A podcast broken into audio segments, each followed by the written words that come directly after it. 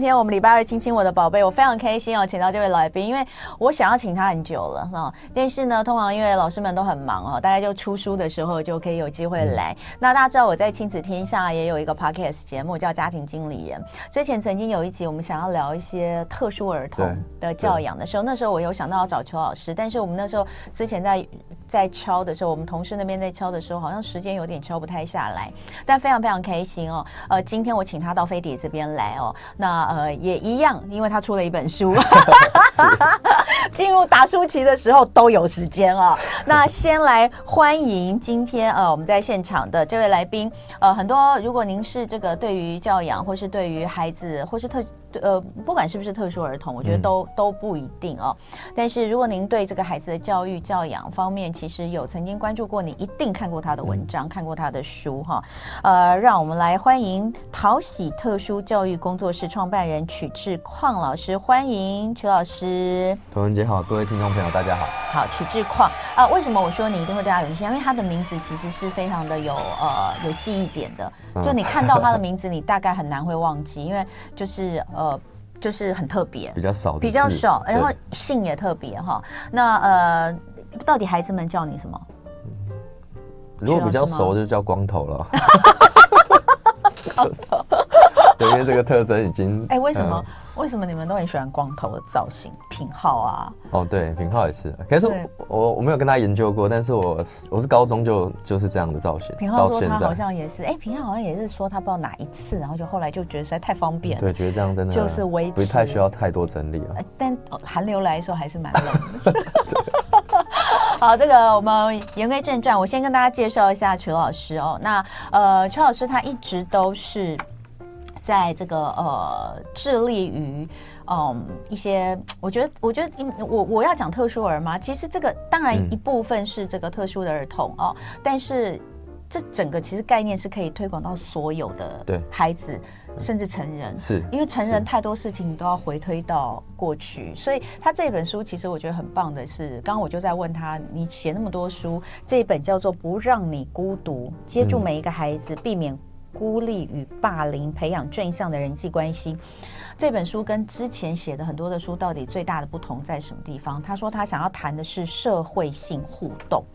对，哦、呃，那等一下我让他讲什么叫做社会性互动，嗯、而他又是从哪些地方看到了我们其实。需要加强这个部分，而有很多的事情，小到可能是个人的伤，或是个人的呃跟家庭之间的纷争，大到可能对于社会造成危险的这些事情，其实都可能跟社会性活动有关。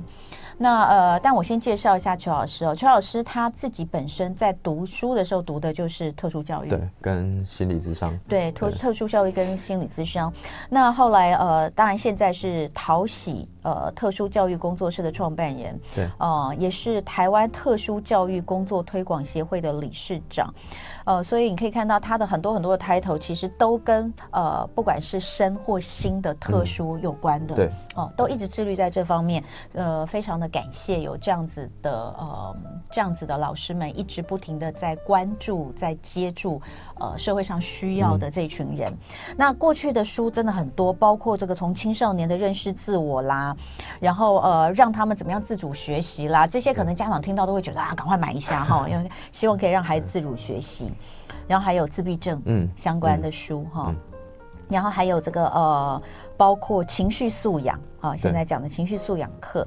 不孤单哈，一起走。这是上一本体制外教师曲智鑛的教育思索。嗯，好。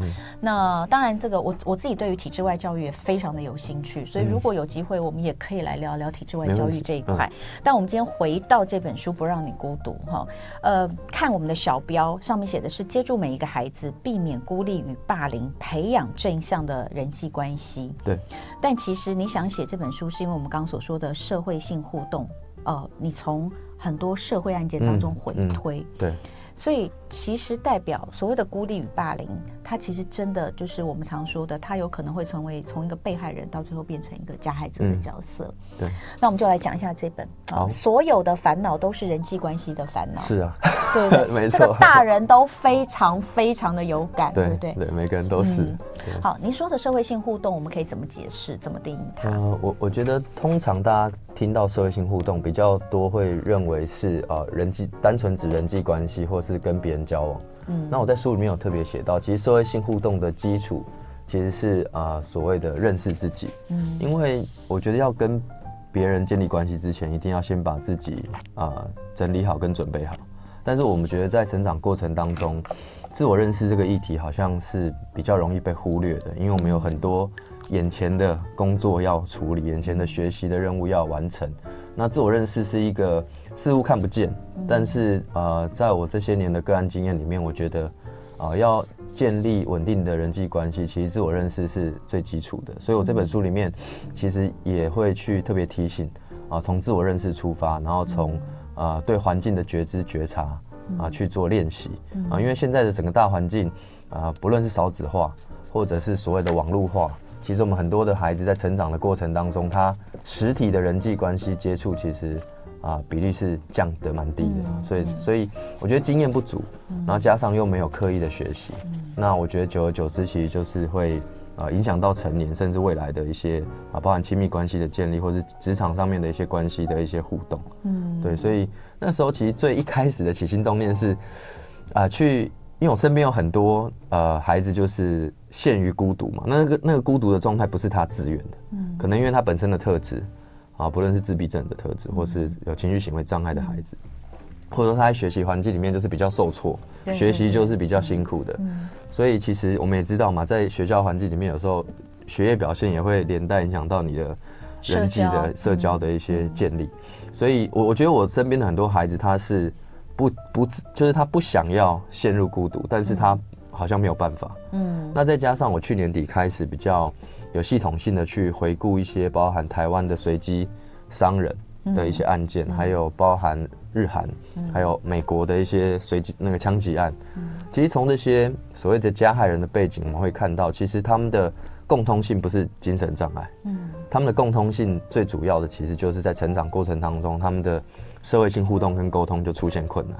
嗯，那我要这样讲，不是特别要说哦，这些孩子他如果在成长过程当中他有这些问题，他就会成为加害人。嗯，但是我我认为我比较正向的想要去提醒，就是说我们整个大环境其实对于这样呃在社会性互动有高度需求的孩子，我们要有意识的去关注他。我举一个例，就像班上，我想老师最常会关注的可能就是呃表现特别好跟表现。特别有问题的小孩，嗯、但中间其实还有一块啊，就每天去去上课，有一有一群孩子可能就很安静，嗯、他也不会打扰别人，但是我们到底有没有真正的跟他建立关系，或有没有真正的认识他？嗯、我觉得很多时候我们是打一个问号。哎、欸，其实我我刚刚我刚刚其实在想一件事哦，就是说你什么时候会觉得自己真的很孤单？有时候大家会觉得说孤单，你可能是一个人的时候，哦，都没有人陪你，都一个人做很多事的时候，你会觉得很孤单。其实我觉得不不会耶，就有时候当我一个人在做一些事的时候，我我并不会觉得孤单。可是我有时候在群体里面，我会特别觉得孤单。对，所以其实孤独感是一个非常主观的感受。待会聊。今天礼拜二，亲亲我的宝贝单元主题是不让你孤独。在我们现场的是陶喜特殊教育工作室创办人曲志矿老师，呃，我们手边有个资料，他说其实有三分之一的青少年都面临人际互动的困境。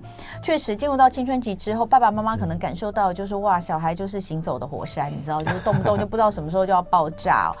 但是，而且以前过去，我会觉得你到底有什么压力？就是我当然知道你有压力啊，你读书压力，难道我没经历过吗？我也都经历过啊，人际关系的压力我也经历过啊。对。但但我我我最近这几年，我是真的有感觉到，就是我们不能再讲我们以前跟他们现在相比，嗯，环境不一样了。我们以前真的没有，光是一个网络，我们以前没有这个，我们少了多少烦恼？对，我们少了多少多少这种来自各方的资讯。就所以有时候我们说啊，傻傻的，好像好傻好天真，其实有时候是上上天给予的礼物。哎，对，你你知道的更多，你知道的越多，多你的烦恼更多，对，不对？关起来反而什么都不知道，你就是好好的。你说为什么我们以前都可以？我老公常常说，为什么我们以前都可以都可以好好念书？什么？我说你怎么想？你？我们以前连手机都没有，电话还要被爸妈过滤，没错，对，根本没有人找得到我，我回家就只能坐在那里，除了读书没有别的事情做，对不对？现在怎么会是一样？嗯，所以。我要讲的就是说，呃，你会觉得孩子是这样，但他其实真的有压力，而且是我们这个年代可能没有办法去理解的，因为我们没有经历过的压力。那这些压力其实大概百分之七十，我个人觉得啦，其实他们的他们的烦恼，当然可能有，也许有百分之三四十，我想百分之四十可能是学业，可是我真的觉得有超过一半是人际关系。嗯嗯、那这种就是就跟老师刚刚所说的社会性互动有很大的。很大的影响。那你说，其实现在会有一些拒学的孩子，对，这个拒学有两种，对不对？对，抗拒的拒跟恐惧的拒，嗯，对，就是不敢去学校，恐惧学校的环境，嗯、然后抗拒就是他可能对于学校的。制度啊，学习方式，同学他本身主动的排斥，嗯，他不想要去学校学习，嗯，对。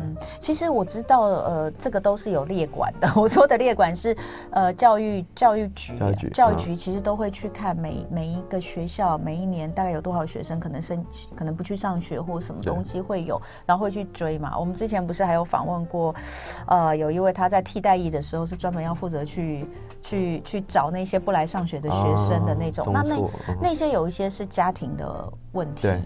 但是您其实发现，就是说有时候，你觉得家庭的问题在这比例当中占得高吗？其实我觉得家庭在小孩的所有问题里面都是占比例很高的，对。因为爸爸妈妈是跟孩子最亲近的人，嗯，然后相处时间也最长，嗯，照理说了，嗯，好，所以。呃，其实小孩有一些征兆出现的时候，第一时间家长的反应是很重要的。嗯，例如说，我们最常看到拒学的小孩，爸妈第一时间不是去理解小孩的困难跟处境，嗯，就是逼他去学校。对，那这个逼迫就是增加新的压力。嗯，所以很多孩子在这一这一个状态下，就是原本只是单纯的拒学，到后面可能就会出现一些身心方面的一些问题。嗯，对，可能会忧郁或焦虑，甚至。我们说的视觉失调的个案都会看过，嗯，而且你说哦，这种状况如果出现在青少年，其实他长大成年之后并不会就消失。我们有时候会说，哎，可能长大就好啦。他可能现在是因为青春期，因为我们都会用荷尔蒙的这个来来、嗯、来来看，就说啊，他现在就是这样，然后过了之后他就会恢复正常。那这件事情不会吗？青春期其实就是让这些特质变得更放大、更外显。就他原本就有这些状态，只是在青春期荷尔蒙的加持之下，让他的表现更更更明显。嗯，所以问题会显现的更严重。嗯，但是呃，回到我刚刚前面讲，社会性互动跟沟通的基础就是自我认识。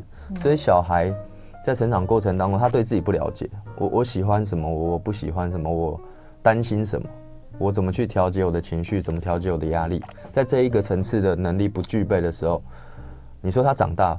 有些孩子是需要刻意训练，他才会进步。像我们在书里面提到自闭症对对对特质的孩子，他就是在人际互动上要刻意的练习嘛。嗯、那就像我举例，就像呃，有些人觉得数学跟英文跟语文是必修，嗯，那对有些孩子来说，社会性互动跟沟通就是必修。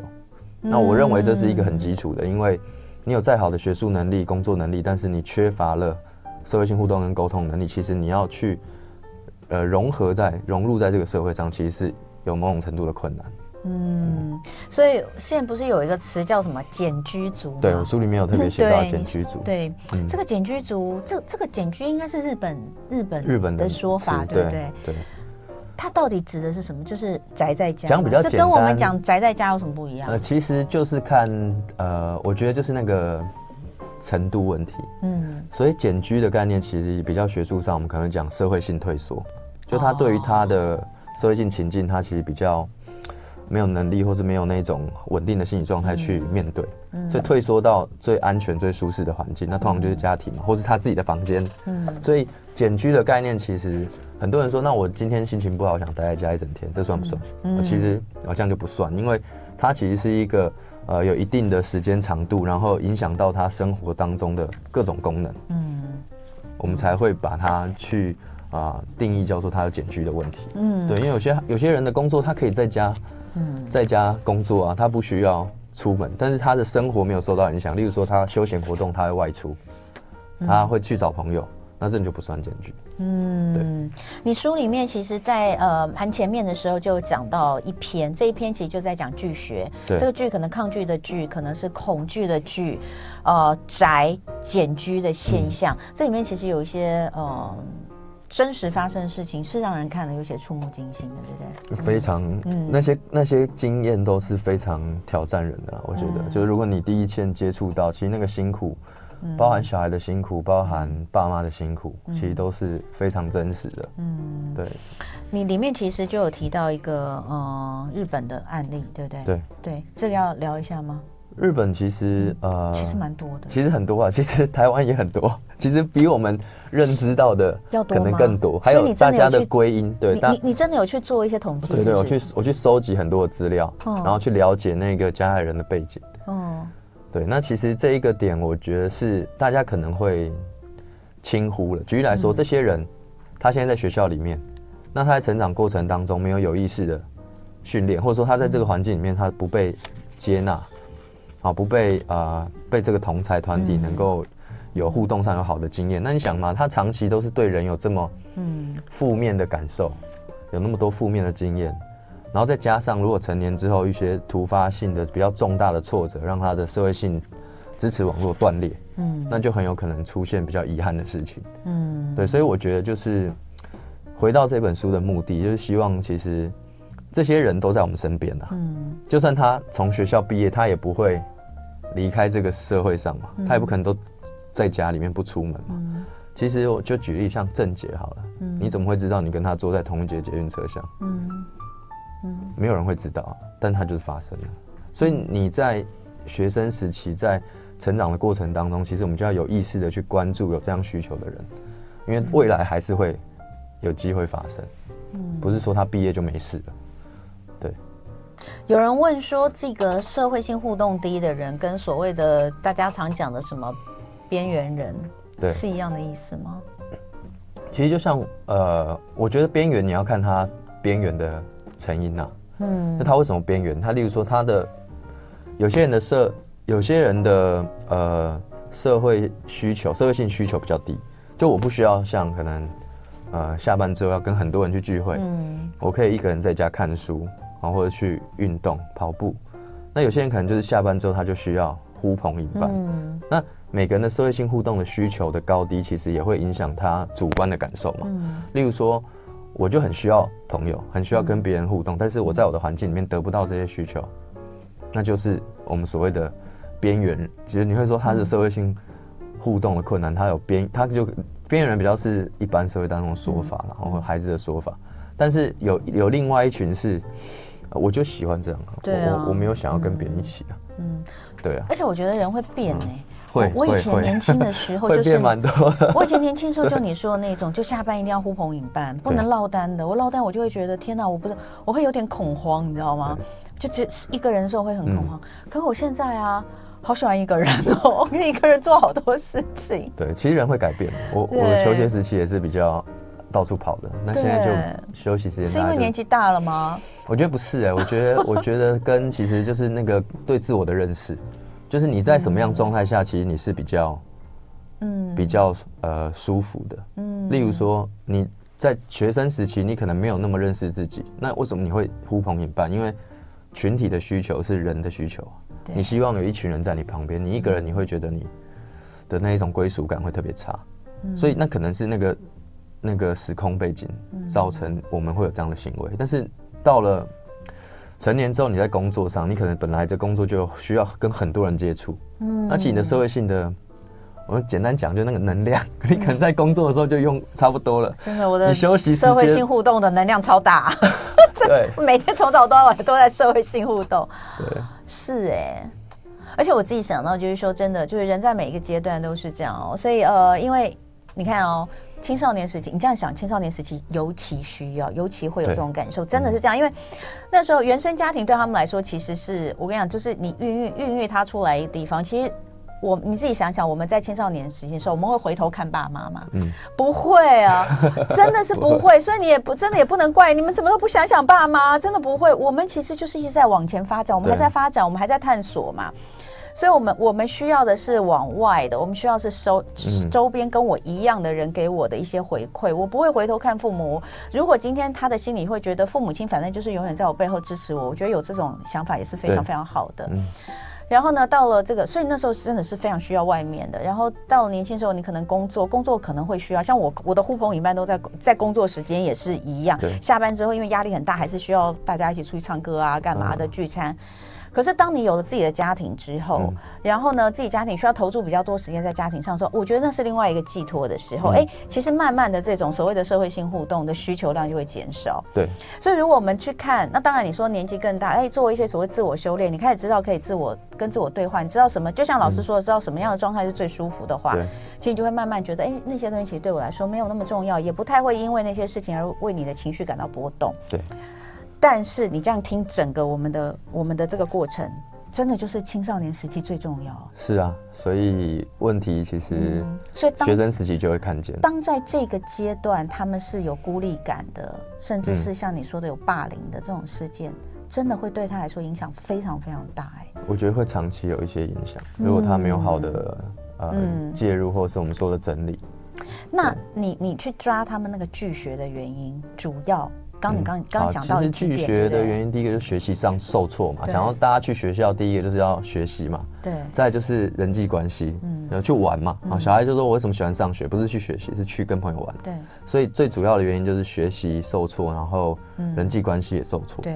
那得不到那一种归属感，跟所谓的那一种成就感。嗯。那也有一些孩子可能是他本身具有高敏感的特质，嗯，他对环境的刺激本身感受就特别强烈。像我有个案是。他就是因为很高敏感，那老师讲话比较凶，他就拒绝了。但老师不是针对他，老师是跟全班讲，但他就没有办法了。所以每个孩子的状况真的不一样。所以这也就是说，当当然可能会有些爸妈会觉得说，哎，那怎么办？我不能说，但这是你，就是这是我自己的小孩的问题，我也不可能去跟老师说些什么。但是这样的孩子，我们是要真的是要让他他拒学，那我是要让他去学校吗？还是我应该想其他的方式？去解决或建立他的安全感。好，待会回来我们继续聊这一块。我我觉得我们的那个留言实在太好笑，我等一下要分享一两个哈。来，今天礼拜二，亲亲我的宝贝单元主题是不让你孤独。在现场的是陶喜特殊教育工作室创办人曲智鑛老师。呃，老师过去哦，就是一直都是因为他自己所学就是特殊教育跟心理，所以呢，呃，除了身心特殊的呃青少年或儿童，呃，或是成人的一些呃。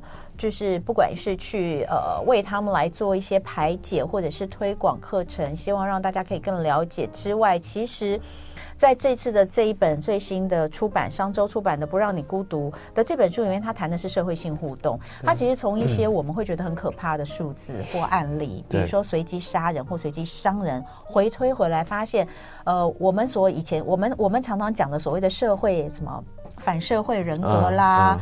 什么社会边缘人啦，其实有很多，其实去回推到他们在成长的过程当中，都有一些状况。但呃，也许他们没有发生哦，也许他们没有人注意到，或者是说真的，父母亲有时也不知道能做些什么。嗯。但是不见得他们长大之后都会变成这样。可是他们在他们自己的人生上面，或许就会出现一些难以掌控的事情。嗯。所以刚刚在 YouTube 上，其实我们看到好多分享的。都是一些成年了，对，可是到最后就成为了曲志矿老师书里面所说的简居族，对，所以我觉得这个比例可能远远大过我们所想象的。台湾没有做系统性的调查了，我觉得一定是很可观的数字。在国外有做调查吗？日本，日本，我印象日本是有做调查，就是真的有，但是大家的结果出来也会觉得说还是低估了，嗯、低估了这个数字。对呀、啊，你看刚刚我们看到这两个，他们都可能都没有真的去。求助于这个，他如果没有去做相关的治疗，可能他就是就是不在那个统计范数字之中。嗯、对，所以呃，绝对是比我们想象中的要高，而且这种状况是越来越多吗？我自己从事特教辅导工作大概快二十年，嗯，刚开始是很少的，真的哦。后面大概五年之后开始接到第一个个案，然后现在是越来越多，然后越来越棘手。那到底为什么嘛？就是环境啊，我觉我觉得就是他的环境跟他本身的特质加成的效果。所以我说自我认识很重要，因为他不了解自己的特质，他就很难去趋吉避凶啊。那，如果环境又很恶劣，你再稳定的人也会受到影响啊。所以就是个人特质加上环境的影响，我觉得很有道理。因为就像我们刚刚前面在讲，我刚刚不是用一个人生的阶段来跟大家聊吗？你说我们到了最后，我们可以一个人过得很舒适、很自在。重点是您说的，就认识我自己了。对，嗯、所以呃，要帮助，但最又最需要，但是又最缺缺乏这个能力的，其实真的是在青少年时期。嗯，嗯，因为没有人教，没有人教。对啊，因为我们没有这门课啊。我们就是上国语、数学，嗯，然后社会、自然、体育、音乐，嗯，但你没有听到我们会上社会技巧课，嗯，因为呃，我们一般人觉得这个能力是潜移默化、慢慢养成的。但我刚刚前面也讲，因为我们环境已经改变了，嗯，对，像呃，我在前几本书有谈到一个概念，就是情绪素养，嗯，情绪素养里面其实也很强调自我认识跟呃理解别人。那这个在新加坡是必修课啊，真的？是啊，S E O 的课在新加坡是必修啊。你说是在呃，可能学生时期是必修课，可能小学、中学就会上，包含自我认识啊，然后自我管理，然后理解别人啊，跟别人建立关系。嗯，对。哎，其实我我儿子现在小学三年级，他们的社会课本也有类似像这样的东西啊。可是，可是如果只是告诉你，你就是认知上知道，但是这些孩子很需要实际经验到，然后有练习的机会。嗯，就是他受挫了没有关系，但是有人可以接住他的状况，然后帮他创造成功的经验。因为我自己看到很多的案例都是长期的挫折跟失败，最后就放弃了。其实社会性退缩或减拒，其实某种程度就是他心里已经放弃了，放弃去跟这个社会互动。那放弃什么？放弃他自己。那因为他都没有好的经验啊，他怎么会觉得我我去尝试会有改变？嗯，所以这个其实是一个恶性循环的问题。嗯，哦，我刚听到这一段，我突然觉得好心疼哦。嗯嗯，真的非常心疼。那老师书里面有好多让你很心疼的故事。对，好，这边因为既然这本书叫做《不让你孤独》，所以里面其实就呃有很多孤独的故事。对，是我我我收录就这一年里面比较，我觉得比较哈，这是一年里面的。对啊，我每本书写都是那一年的事情，我在做自己的记录。对。啊，这么多这么特别的案子，都是一一小部分，都出现在一年里面。对对，有孤独一号到孤独十号，老师就是抓十个出来写了。对，但是还有更多的，还有更多。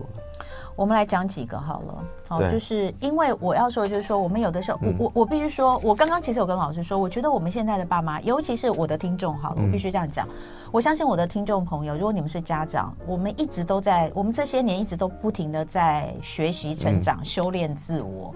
我们其实听到很多，我相信其实对于。你可能也有感受到，对于你的家庭或对于你的孩子，其实你们在相处上是有帮助的。所以，我们是有意识的父母亲，但是其实有很多可能真的没有意识到。嗯、那呃，这里面其实有很多例子，就就就是如此。就是我我不认为所有的爸爸妈妈他们都不关心孩子。我觉得是关心的，普遍来说比例还是关心的比较多了。但是会不会关心是另外一回事。用一种是用什么样的方式？方式而还有你看到的。你有没有看到他的需求？对，这是另外一件事哈。所以我们可以从这些例子里面去去去去找。假设你你觉得有点担心你的孩子，嗯、或者是你觉得呃跟他好像就是没有没有那么多话讲或之类的，其实你可以去看看一些东西。我们这边有一号到十号，你你要先讲哪一号？我我每一个都印象很深刻啊，我觉得就讲一号啊。你先讲一号。对啊，小青。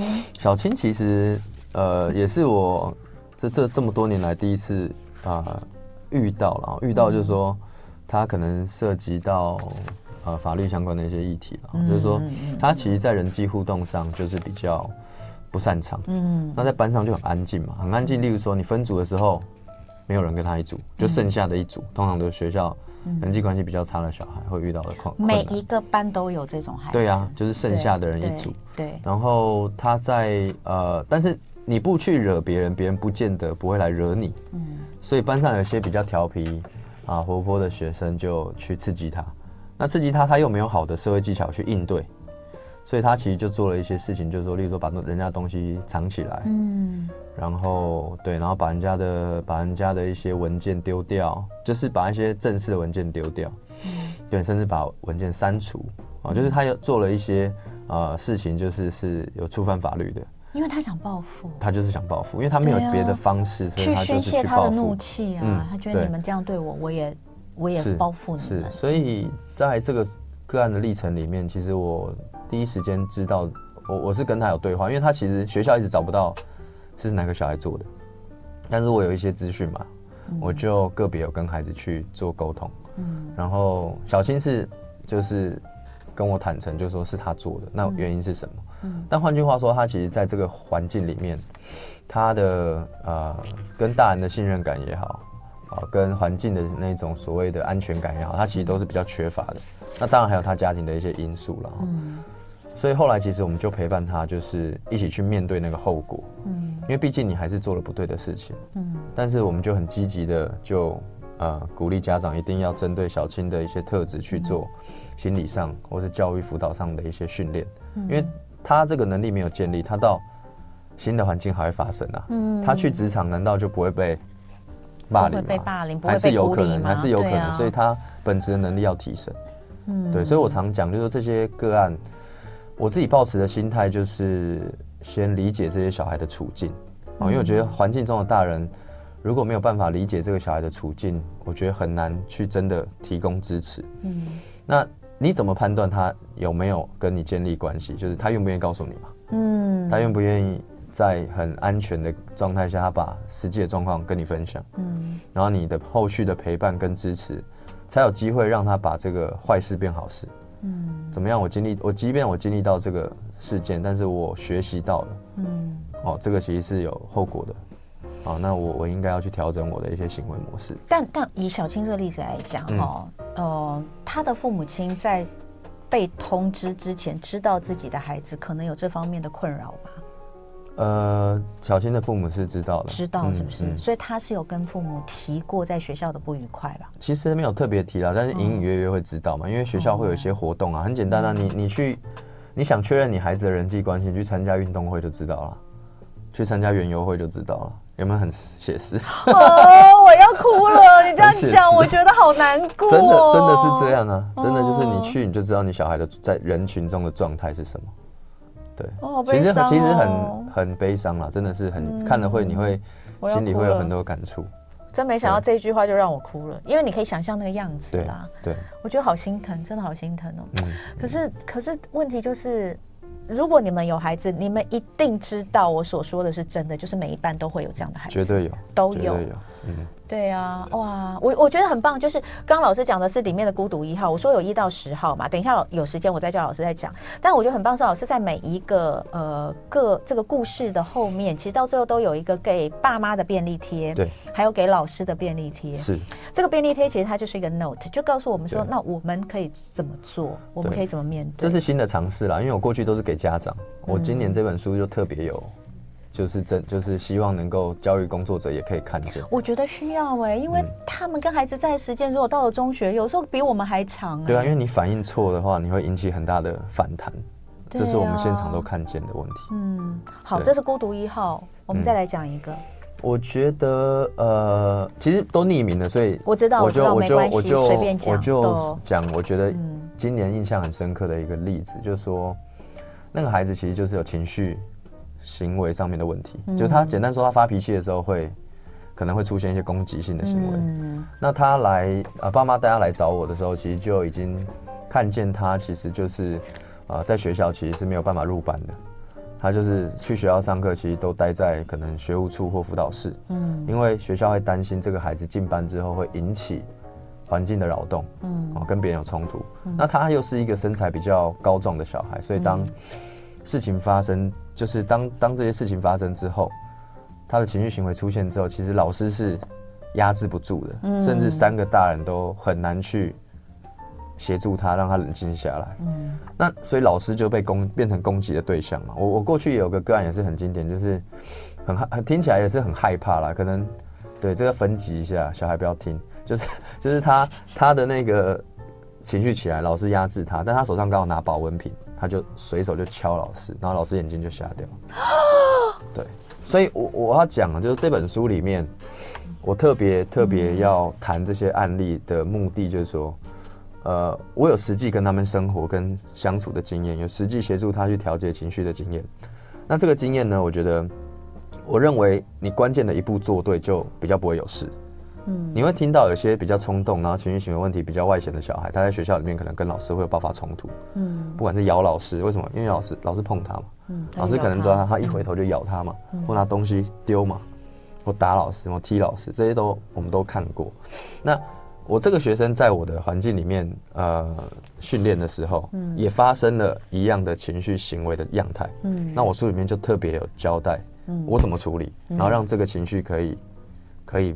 被接住，然后可以让它稳定的去、嗯、去去去营运。嗯，对。如果要讲，可以 继续讲吗？对，因为我们现在要先进入到广告，所以我们休息一下，待会回来可以继续哦。今天的亲亲我的宝贝，不让你孤独，在我们现场是淘喜特殊教育工作室创办人曲志矿老师。